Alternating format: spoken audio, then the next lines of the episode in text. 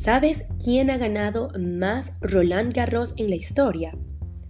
El título da a los ganadores de Roland Garros el derecho de figurar en la lista de mejores tenistas en la historia.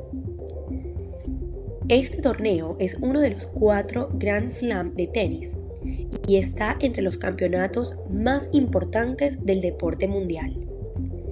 Pasarán los años, los que sean, 20, 50 o más de 100 y en el futuro, cuando ninguno de nosotros estemos ya aquí, se seguirá hablando de un tal Rafael Nadal, que poco después del nuevo milenio logró hacer historia sobre tierra batida y sumar un número increíble de títulos en Roland Garros.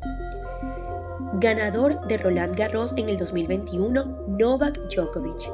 El día 13 de junio del 2021, el serbio Novak Djokovic conquistó su segundo título de Roland Garros. El primero fue en la temporada de 2016. Campeona de Roland Garros del 2021, Bárbara Krejcikova.